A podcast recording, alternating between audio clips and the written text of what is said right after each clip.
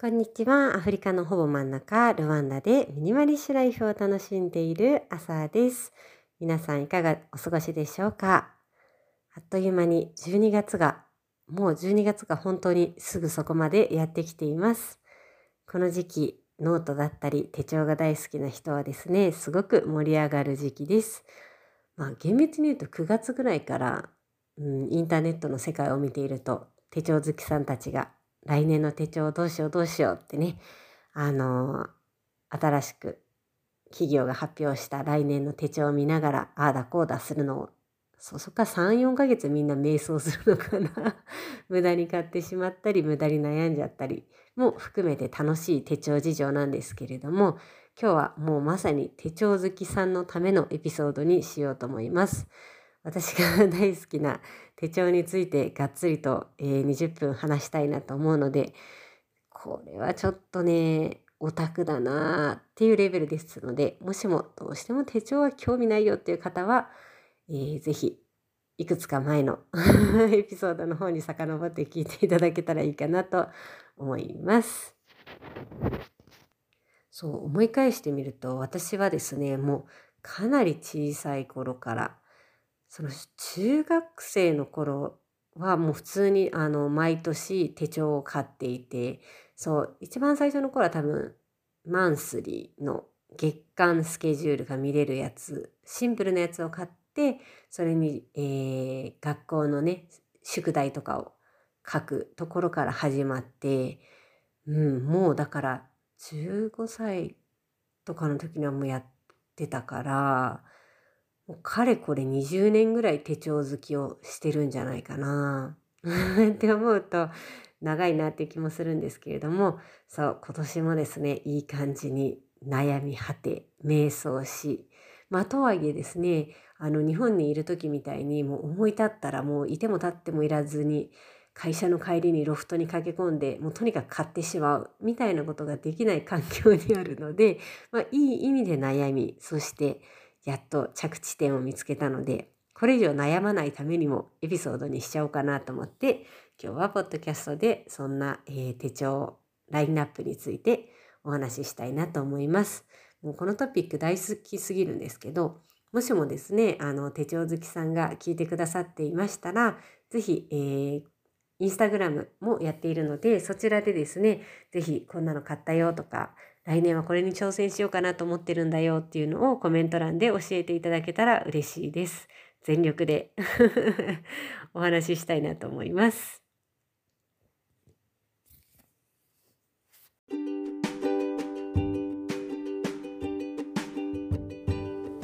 この番組では「好きを暮らしの真ん中に」をテーマに海外暮らしをしている私が「毎日の暮らしを楽しむためのちょっとしたミニマル思考であったり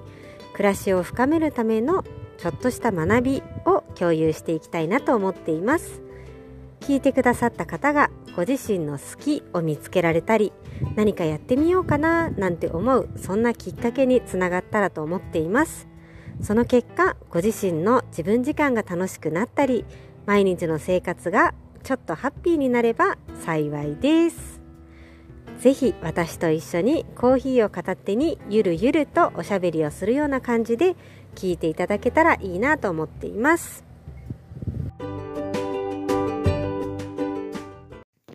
ではでは早速いきたいなと思います。2024年の手帳会議始まり始まり。手帳会議はねもうひたすら1ヶ月半に2ヶ月ぐらいしていたので今日はそのご報告会というか 最終プレゼンみたいな気持ちで今日の、えー、エピソードを撮っています。まず最初にですね、まあ、2023年今年の手帳事情どうだったのっていうところからお話ししたいなと思います。今年は手帳が若干苦しかったというか暗礁に乗り上げたというような感じだったんですよね。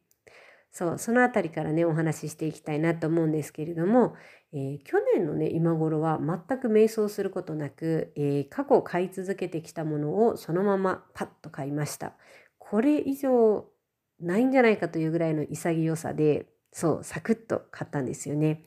でちなみに去年はこの秋の時期手帳が盛り上がる時期にあの次男の出産で日本にいたのでまさにですねその買いに行けるっていう環境だったんですけどそう。あの私は母も手帳だとかノートだとかが好きなのでそう当時ですね1年前ですね。そうあのちょっと別の用事もあったからわざわざ銀座まで行って 銀座のロフトに母と一緒に行ってでシャッと買ってそうだから当時1ヶ月ちょいの次男を抱っこ紐にくくりつけてねそう買いに行ったんですけどそれらがですねまあ思い入れはあったんだけれども暗証に乗り上げちゃったんですよね。そうでその時に買った手帳は、えー、2つでまず1つはもうほんと6年間買い続けているほぼ日ウィークスメガを買いました。これルワンダに来る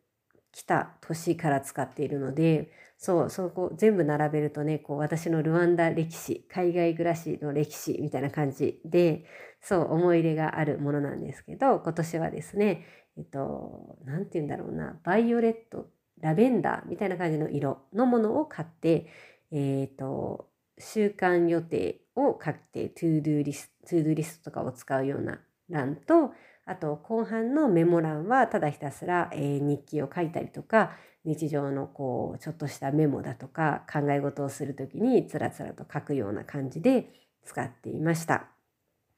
で2冊目は、えー、自分手帳。これはねなんか買ったり買わなかったりとかそう1年間ね12ヶ月続けられたことは多分ないんだけどなんかやっぱりこう欲しくなってしまってそういろいろなタイプを買うって過去買ってきたことがあるんですけどそう自分手帳を買ってきてで自分手帳はですねあの時間軸が24時間こう書けるようになっているのかな？24時間だったかな？そう朝の5時ぐらいからかけて夜までこう1時間ごとにこうスペースがあるタイプなのでそこにですね淡々と何をやったかっていうのを書くライフログをしていました。でまさにですね今年はまあ、去年もだったんだけどその出産育児でドタバタするからこうのんびりと日記が書けないなと思ったので、まあ、せめてなんか生きていた記録というか楽しかったこと辛かったこと何でもいいからこうどうやって暮らしてたかっていうのをただひたすらライフログっていうのを淡々と書くのが、まあ、合っているなと思ったからこそそう今年の分も買ったんですけれども、うん、なんかやっぱ6月ぐらいで秋が来てやめちゃいました。で今もう完全にブランクになっちゃってるんですね。そうでなんかその楽しく始まったはずのほぼ日も自分手帳もだいたい56月ぐらいでこう、まあ、毎年若干こうモチベーションが下がるというか飽きちゃう時期が来て、まあ、なんかそこから立て直すのが毎年なんですけど今年はですねちょうどそのタイミングで、えー、デジタルノートを買ったんですよね。そうまさにあのエピソードでもお話ポッドキャストでもお話ししたことあるんだけれどもそう、まあ、そのちょっとデジタル化をしてみたこともあってそう若干こう紙の手帳離れをしてしまったなというような気がしています。でそのデジタルノートは私の中で結構なんかこう革命というかこのノート好きがまさかデジタル化しちゃったっていう感じだったんだけどそうなんかこうそれもすごく楽しいツールを手に入れたのでエピソードナンバー25番でデジタルノートの良さについてお話ししているのでもしよかったらねそちらも合わせて聞いていただけたらいいかなと思います。でそのデジタルノートを取り入れた時に、えーと、デイリープランナー1日1ページのフォーマットを作ってそうあの使い始めたのがちょうどそれぐらいで一瞬ですね数ヶ月かな？23ヶ月は完全に手帳紙の手帳を離れてデジタル一本化してみました。でまあ良さもあったんだけどまあやっぱ悪さもあったりしてそうちょっと思うところがあってえっと最近はですねこう紙の1日1ページを使ったりだとかもうなんか右往左往しちゃったんですよね。であの眠らせていたほぼ日手帳を引っ張り出してきてちょうど前回の39番のエピソードでもお話ししたんですけれどもあ私にとってはやっぱりこう手帳紙の手帳を広げてそこにシールを貼ったりしながらなんか書く時間っていうのが好きだなと思ったのでそう最近はまたねあの眠りかけてお蔵入りされそうになっていたほぼ日手帳を引っ張り出してきて、うん、楽しくちょっとだけあのモチベーションを盛り返してですね、楽しんでノート生活をしています。まあ、そんなわけで、あの、ここ過去5、6年続いていたルーチンが途中でこうガサッと崩れて、で、そこからデジタル化してみたり、どうするのがいいのかなと右往左往してみたりとかして、今年はかなりこう揺すぶられたなというような、えー、1年を過ごしました。で、それを受けた2024年のラインナップなんですけど、どうしようかなって考えた時にですね、まずはですね、この6年間続けてきたほぼ日手帳ウィークスっていうあの細長いタイプのものをですね、卒業しようっていうのを最初に決めました。なんとなくこうワクワクしなくなっちゃって手帳離れしちゃったから、こうちょっとねこうずらっと並んでるのを見ると7年8年と買い続けたい気持ちはあったんだけどうんそろそろだなと思ったのでそうまずそれを手放そうっていうふうに決めたのでまあじゃあそれを機にですねガラッと変えようとなんとなくこう過去に引っ張られてっていうのはやめて新しいメンバーを取り入れようかななんて思ってワクワクしながら今年のラインナップを考えました。まあ、あとはですね今年が崩れてしまった原因っていうのもあるかもしれないんだけど、うん、自分の中でのこうキャリアの転換期みたいな時期だったこともあって、うん、今までのやり方が合わなくなってきたりとかちょっと新しいことに、うん、切り替えていくっていうタイミングだったので、まあ、その手帳だとかこう日記との取り組み方もいろいろ変わってきた時期だったのかななんて思ったのでそう来年はですね一新したいなと思ってこんなラインナップにしてみました。えーと、まず1つ目メインはですねトラベラーズノートを引っ張り出してきました。これあの聞いたことある方見たことある方いらっしゃるかもしれないんですけれども、まあ、暮らしを旅と捉えるようなコンセプトが素敵だなと思って名前の通りねそのトラベラーズノートってうんと旅行者のノートっていう意味なのかな。そう。なんかそのうーん何気ない毎日を旅って捉えたらもっと毎日が楽しくなったりだとか毎日のほんのちょっとしたことを記録したくなるだろうななんて思って改めて見てみてワクワクしたので、えー、実家から取り寄せました。多分ね買ったのは10年前ぐらいで当時、まあ、1年ぐらい楽しんでたのかな。実際にあの旅行に行った時に連れて行ったりとかあとはまあえーと、日本にいるとね駅のスタンプがいろいろあったりしてそういうのを集めたりするのに使ってたんだけどそう何だったかどっかから使わなくなっちゃってルワンダには来てなかったものをですね、えー、取り寄せてしまいました。まあ、新しく買ったわけではないから本当にあの取り寄せたって感じだったんだけどそうトラベラーズノートのパスポートサイズまさにパスポートが入るサイズのものを毎日の持ち歩きにしようかなと思っています。でまさにそのトラベラーズノートの、えーと、リフィルノートを何でも帳として1冊、えー、使い込んでいきたいで使い切ったらまた次のに移動してっていうような感じで何でも詰め込み帳みたいなものを1冊準備しました。あとはですねそこに、えーとノルティっていう手帳能率手帳のあのノルティですねの中でライツメモ小型版っていうのがあっててそうこれがですね、まあ、小型版だからまさにそのパスポートサイズだからトラベラーズノートに収まるっていうのを、えー、ネットで見かけましていや気になるって思ってそれをですね今年は買ってしまいました。うんとマンスリーのページではこうスケジュール管理をしてあとはウィークリーのページはトゥードゥ管理やりたいことの管理みたいな感じで使っていこうかなって思っています。そうだからあの毎日持ち歩くのはもうパスポートサイズのちっちゃいコロンとしたもの1個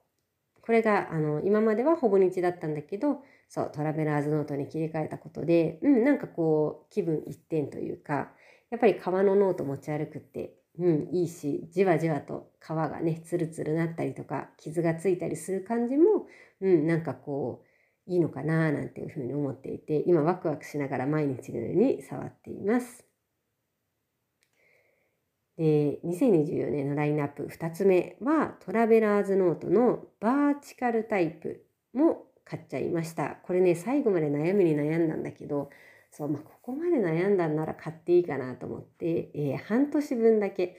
1冊で6ヶ月かけるそうなので半年分だけ買っちゃいました。しかも日付が入ってないから、もしサボった週があったら、まあ忘れてもいいかなと思って、まあ1年でその半年分ぐらいが埋まったらいいかなぐらいの気持ちで遊びとしてやってみたいなと思っています。そう、自分手帳はどうしても続かなくて、まあこれだけね、続かなかったから、ちょっと私に合わなくなってきてるのかなと思う一方で、若干まだその毎日の記録を取ることに未練があるんですよね。なのでそんな時にこうインスタグラムを見ていたらそのバーチカルタイプの手帳をこう私がやってたようなライフログもうその何時に起きて朝ごはん食べて何食べてでこう一日をびっしり書くほどの詳細じゃなくて、まあ、1週間をざっくり見た時のハイライトをいくつか書いてるぐらいで書かれてる方を見かけてあそうかと。なんとなくこうね時間軸があって月から日までこう並んでるとなんとなくそれに従って書かなきゃいけないって勝手に思っちゃってたけどあ別にその枠を無視してもいいし枠を使いたい時は使ってもいいしぐらいのフリースタイルでバーチカルを使うのもありだなって思ってそうそういえば買ったけど使ってなかったあの写真を簡単に印刷できる機械なんだっけ名前インスピックスインスインスタピックスインスピックスかな？あれ忘れちゃった。なんかあの手帳好きさんの方の中にはあの使ってる方の多い写真をねピャッと印刷してそのままピタッてシールとして貼れるのかな？っていうマシンを買ったにもかかわらずそういえばまだ使ってなかったなとか思い出したのでそうなんかこう写真を貼ったりだとかシールを貼ったりだとかまあちょっと1週間のハイライトを、まあ、日記として残せればがあったらいいかなと思ってそうトラベラーズノートのバーチカルウィークリーを買いました。そうそんなわけで来年はねトラベラーズノートな1年にしたいなと。そのパスポートサイズちっちゃいサイズを毎日の持ち歩きとして予定管理に使ってであの大きいタイプのバーチカルを、えー、と日記として使おうかななんていうふうに思っていてもうほぼこれで手帳会議は完成だと思っていたところですね。やっぱり揺らいでしまいました。滑り込みでもう一個入れちゃったのがやっぱりですねもう10年以上お世話になってるほぼ日手帳からは離れられなかったんですね。えネットでチラチラと見かけてはずっとね気になっていたノートがノートだと思ってたらほぼ日だったっていうなんかこう私的には大きな事態で。そう。えっとほぼ日手帳の中で、え去年から発売されてるのかな？今年から発売されてるのかな？本っていうタイプのカバーをつけずに使える、えー、シリーズがねいつの間にか出てたんですね。去年私はもうほとんどその手帳会議なんかしなかったから新しく発売されたことにも気づいてなかったんですけどその中でですね、今年の春、4月モデルから発売されたのかな、調べてたら。山桜っていう名前がついているすごくね、なんかおしゃれな白いキャンバス地に、えー、お花の絵が描いてあるノートをちらほらとそういえばあちらこちらで見かけていてでなんかどこかでこう気になりながら多分いいねとか押してたんですけどなんかふとよく見てみたらん？これほぼ日手帳なの？ってことに気づいて慌てて調べちゃったんですよね。私はほぼ日手帳は本当に2013年から使っていてだからもう10年選手なんですね。あの仕事で使ってた時もあるし大きいタイプを使ってたこともあるしそうあの仕事とプライベートで2冊分けてた時期もあるしでルワンダに来る時にウィークスシンプルなちっちゃいタイプに切り替えてそうやってきてたんだけどまさかのここからですね、また、えー、オリジナルタイプ、1日1ページ、いわゆる基本のほぼ日手帳に舞い戻ってしまいました。見てたら本当に可愛くてでしかもですねちょうどそのめちゃ欲しいって思ってた時にお友達が、えー、ルワンダにいるお友達が、えー、ハニムーンで日本に行っていてそうそのお手伝いをねあの旅行プランを考えるお手伝いとかをした友達だったんだけどそう絶対にねあの日本に行ったらロフトに行くといいよあなたの好きなスティッカーとかペンとかいっぱいあるからねって教えてあげてたんですよね。でまさに彼女がもうそろそろロフトに行く楽しみって言ってた時に今今彼女に言ったら買ってきてもらえるどうしようどうしようって1日ほど悩んで買うことにしましたで買っちゃったんですけどまだねそれあの彼女旅行が終わって多分もうルワンダに帰ってきたんだけどまだ会えてないから手元にはないんですけどそう受け取るのをねドキドキしながら待っているところです。でまあよくあるこれノート好き手帳好きさんあるあるなんですけどこう物を先に買っちゃって後から理由付けをするっていうまさにあるある な事態なんですけど、まあ、なんせそんな美しい表紙の可愛いノートなのでこれはウェルネスノートにしようかなと。ウェルネスって私ここ1年間すごくねあの意識していてもうちょっとこのポッドキャストでもお話ししたいなと思ってることなんだけれども、えー、心と体の、まあ、バランスをとってより健康によりハッピーな暮らしにつながるこうキーかなと思っていてそうまさにそのウェルネスって何だろうっていうお話は、えっと、エピソードナンバー9番でお話ししているので、もしこの話を聞いて、あれ？のちょっと気になるわと思う方は、若干こうスクロールしていただかなきゃいけないんですけれども、よかったら9番も聞いていただけたらいいかなと思います。そう。で、まさにその心と体の、まあ、メンテナンスというか、そう、あの、健康管理にそのノートをね、使ったら、もう触るだけでも多分ハッピーになりそうなぐらい可愛いから いいかなと思っていて、いわゆるこうマンスリーの普通だったらスケジュールを書くような欄は、えっと、最近頑張っているエクササイズ記録を書こうかなと。例えばヨガ15分やったとか散歩20分行ったみたいなのをちっちゃく書くにはちょうどいいかななんていうふうに思っててそうこうマンスリータイプで見たらどれだけやってどれだけやってないかっていうのがすごくこう見えるからこそうん、その習慣化にはいいのかななんて思っていて運動の記録体を動かした記録っていうのをマンスリーの方に書いてでいわゆるほぼ日手帳の1日1ページの方は、まあ、理想はね朝のジャーナリングモーニングページとして朝一にその日起きてすぐ頭の中にあることを書き出すっていうのをやりたいなと思ってるんだけど多分朝書くっていうのは難しいから、まあ、持ち歩いてこう例えば会社で早く着いたら書くとか少なくともランチタイムまでに、まあ、ラランチタイムまでにというかランチタイムの時点で書いてなかったらお昼休みにちょっと書くみたいな感じをして、うん、毎日の頭のリセットというか、うん、頭の方心と頭の方の、えー、ツールとして使いたいなと思っていてちょっとその一冊をウェルネスノートにするっていう発想はそう直前についさっきねよりこうはって思ったから、うん、いい案なんじゃないかななんて思ってるので実際使ってみてからもこんな感じですみたいなのを、まあ、1月なのか2月なのかにお話できたらいいかななんていうふうに思っています。はい、長くなっちゃったんですけれども、えー、2024年のラインナップが決定しました。毎日の持ち歩きがトラベラーズノートパスポートサイズで、あと多分おそらくそのほぼ日手帳の本も持ち歩くことになるのかなと思っていて、あとはですね、お試しというかお遊びとしてトラベラーズノートのバーチカルを、まあ、週に 1, 1回か2回ぐらい触って日記を書くみたいなことができたら、うん、トゥードゥ管理をしながら、そして日記も書けて日々の暮らしも切り取れるんじゃないかななんて思って今すごくワクワクしているところです。冒頭でもねお話ししたんですけれども手帳は大好き結構調べ込んでいて なんなら海外のラインナップも調べ込んじゃってるぐらいのオタクなんですけれどももしも来年はこれを使うよっていうのがもう決まっていましたらぜひぜひインスタグラムなどで教えていただけたら嬉しいです。なんかこうコメントを書くと誰からでも見られちゃうからちょっと恥ずかしいわとか私のインスタアカウントは秘密なのっていう方は、ぜひ DM メッセージを送っていただけたら私だけにこっそり届きますので、ぜひぜひ、えー、手帳トークさせていただけたらと思います。はい。ではこれくらいにして、また来週お会いしましょう。バイバイ。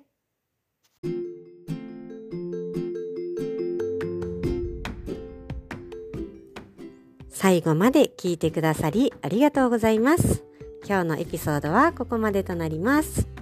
もし今日のエピソードを聞いてですね、ルワンダってどういう場所なんだろうって思ってくださった方はエピソード概要欄に私のインスタグラムと YouTube のリンクを貼っておきます。ぜひぜひどんな場所なのかイメージ通りなのかちょっとイメージとは違うのかどうかなとは思うんですけれども見に来てください。はいでは今回はこれくらいにしてまたお会いしましょう。バイバーイ